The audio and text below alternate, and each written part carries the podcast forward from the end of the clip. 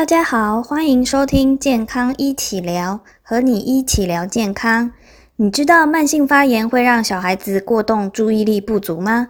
今天我们邀请到许玉珍营养师来教我们抗发炎饮食该怎么吃。大家好，我是许玉珍营养师。那其实我们今天呢，要跟大家分享一下，家里有过动儿该怎么吃呢？现在过动症的小朋友越来越多哦。那其实我家也有一个，我儿子本身也是过动症的小孩。那因为我是妈妈，我又是营养师的角色，所以我会去搜寻的一些文献跟一些资料哈，发现到说，其实这些过动儿除了药物治疗跟行为治疗之外，你如果饮食上加以控制的话，其实对这些过动症的孩子是有帮助的。所以今天呢，我要跟各位分享的是，家有过动儿该要怎么吃呢？什么是过动症？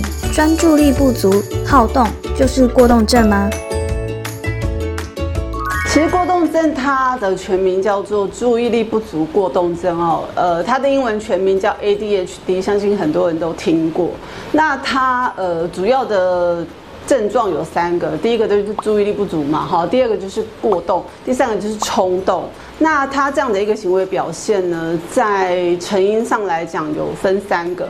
好，第一个是先天性的，就是心理性的，也许就是这个小孩他本身自尊心比较低，然后比较没有自信造成的。好，那第二个来源就是他可能是一些生理性的方面的问题，比如说他脑部曾经受过伤害，或者是家族遗传。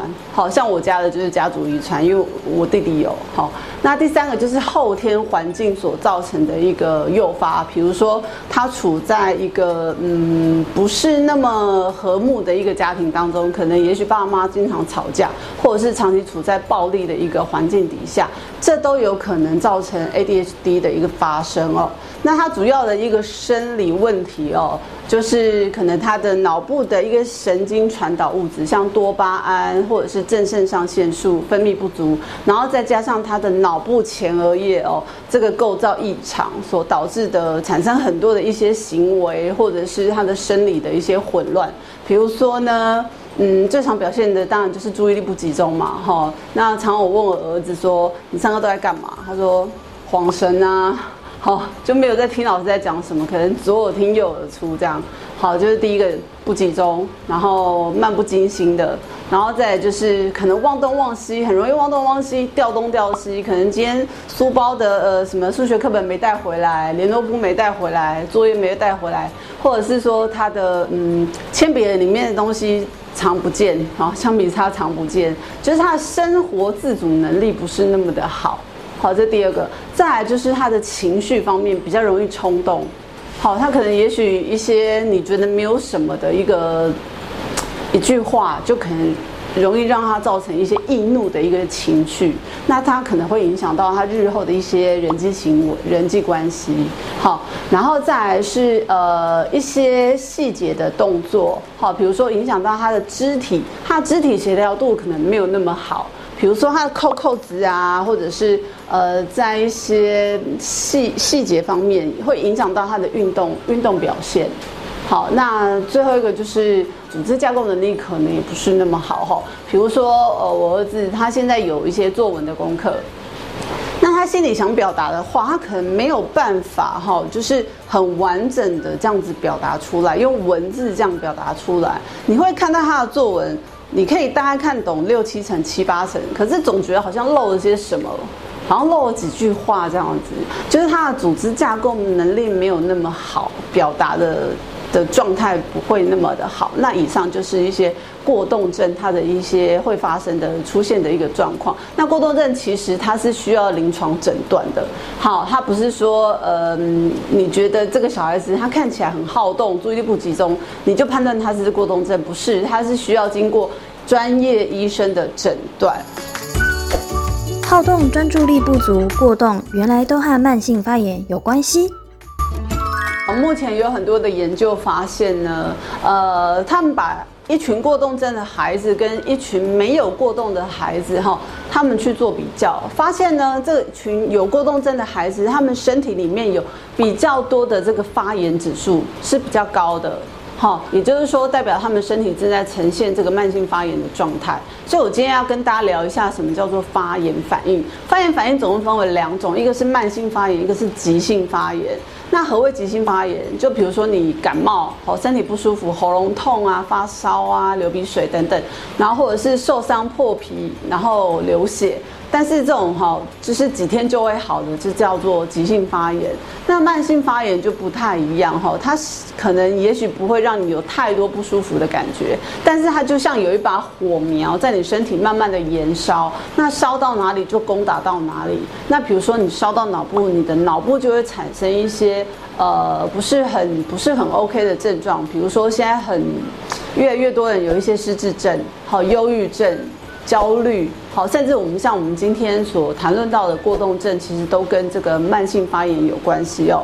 那反过来讲的话呢，其实你会去看一些呃有过敏现象的一些小朋友哈，比如说他有鼻炎，他有这个鼻窦炎，好，或者是有这个异位性皮肤炎，这些慢性发炎的孩子身上，他发生 ADHD 的现象哈。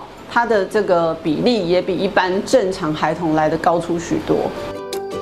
有哪些是抗发炎的好食物呢？第一个，我们要知道什么是造成发炎的食物；第二个，才是我们再去了解什么是抗发炎的食物。好，那造成发炎的食物其实。都是一般小孩子爱吃的哈。第一个当然就是甜食哈，含有精制糖的一些呃糖果、饼干、饮料、甜点、蛋糕等等哈这些东西。那第二个就是油炸物哈，可能是一些呃素食店常有的一些嗯，比如说是鸡排啊、炸鸡啊，或者是炸薯条等等油炸物。那第三个是加工品哈，像是香肠、火腿、腊肉啊哈，或者是肉松啊。跟烟熏、跟这个烧烤物质，好，这些加工品呢，比较容易造成小孩的一个慢性发炎。那最后一个是这个含有反式脂肪酸的这个食物。反式脂肪酸哈，它不仅是会造成我们身体的这个心血管的健康之外呢，其实也会造成我们身体的一个慢性发炎哈。那它存在哪里呢？其实到处都有，像是我们早餐店常吃的面包。它涂的上面涂的一些乳马林，或者是美乃滋，好，或者是用一些酥油去做的一些酥饼。好，比如说奶油酥饼啊、凤梨酥、蛋黄酥等等的这些酥饼类的东西，或者是你面包上面有一层酥酥脆脆的这一层，好，它就是用酥油做的，那可能就是含有反式脂肪酸。那以上这四点呢，就是呃比较容易造成身体发炎的食物。好，那再如果说要抗发炎呢，反过来讲，可能是小朋友比较不爱吃的哈。那第一个就是呃。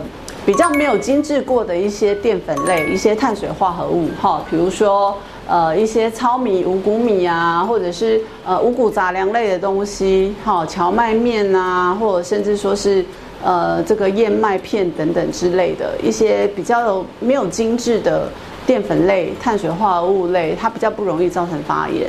然后第二个是好油，好油是什么？大家会联想到第一个可能是橄榄油，好，那除了橄榄油之外呢，其实还有一些。含大量 omega 三脂肪酸的一些油脂都是蛮好的油脂来源，比如说鱼油，好鱼肉本身，或者是你要吃鱼油胶囊也可以，好，或者是在就是呃亚麻籽油、紫苏籽油、坚果这些都含有好油，好，然后再来的话，第三点的话是蔬果类。好，蔬果，蔬果各式各样的蔬果呢，它含有很多的植化物，哈。那这些植化物呢，是我们身体里面很好的抗氧化跟抗发炎的一些成分，好，对我们身体是很好的。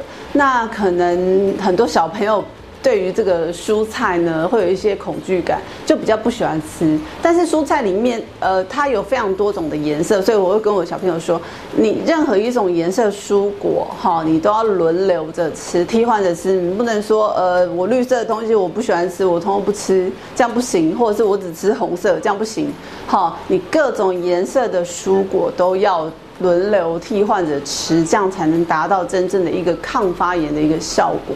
不管是有没有过动，或者是正常的一般成年人，我们大家都一定要是就是尽量遵守，就是呃吃这个健康的饮食，比较不发不容易发炎的饮食。那这个比较容易产生发炎的，我们当然就要避免，否则你身体可能会造成一些呃不同样的状况的一些慢性发炎的症状发生。家里有过动小孩，如何透过饮食有效抗发炎？帮大家做出五个这个五大要点。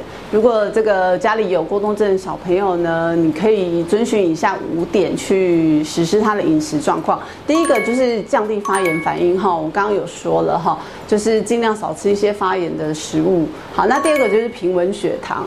好，为什么要平稳血糖？因为有时候如果你血糖太高，他可能会太嗨，情绪太兴奋。那如果说是血糖太低的话，他的注意力不集中，然后会昏昏沉沉的。所以呢，我会建议早餐一定要吃，因为他经过一整夜的睡眠，其实他是没有吃状吃东西的状态。你又没有让他吃早餐的话，其实他会昏昏沉沉的，然后注意力更不容易集中。所以第一个就是早餐要吃。那但是吃呢，也不能吃太太饱，或者是说吃太多这个甜食，会造成他血糖又过高的一个情况，他就会太过于兴奋。好，所以我们一定要让血糖保持一个比较平稳的状态。其实，嗯，过动的早餐，嗯，你可以让他喝一杯牛奶，然后再加一。一片这个五谷哈全谷全麦吐司，好，或者是增加一颗蛋，这样子就还蛮营养的。好，那第三点是呃这个补充不足，好，什么叫补充不足？因为其实你会发现很多 ADHD 的小孩，他的饮食状态不是那么好。他很挑食，他很偏食，好，或者是甚至他都不吃饭，他只吃一些零食饼干在度日，好，所以说如果说你觉得你家里的小孩是这种情况的话，请你帮他额外的补充一下这一些营养素哈，包含维生素 B 群，好，钙、镁，还有锌。铁、维生素 D 跟维生素 C 哈，因为这些呃微量元素，它们都是跟我们的脑部的神经传导以及肌肉的收缩放松是有关系的。好，所以请你额外帮他补充。然后再来呢，第四个是减少诱发。我们当然不希望这个我们的孩子一天到晚处在这个跟你对立的状态哈，所以尽量减少诱发。你要尽量减少甜食、油炸物。还有这个呃，有一些呃加工的人工色素跟这个防腐剂是经过证明是确定会诱发 ADHD 的状态发生的哈，就要尽量避免。那第五点可能大家比较没有听过，就是增加咀嚼。好，为什么要增加咀嚼？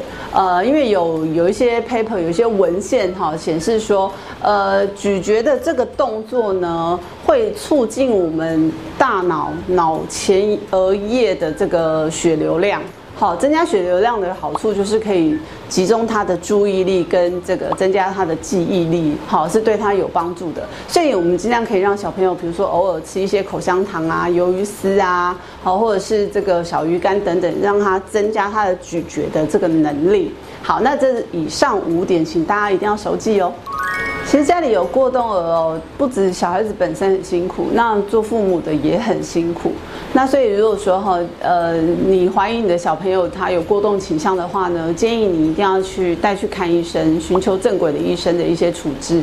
他比如说该吃药就吃药，该做心理治疗就心理治疗，该做早疗就早疗。那再加上我刚刚的一些饮食的建议。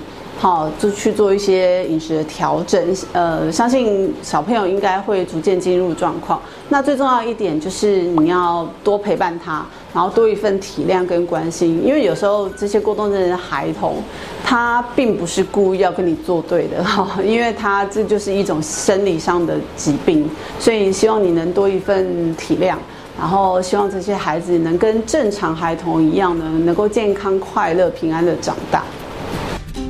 谢谢大家的收听，别忘了多多支持健康一起聊，和你一起聊健康哦。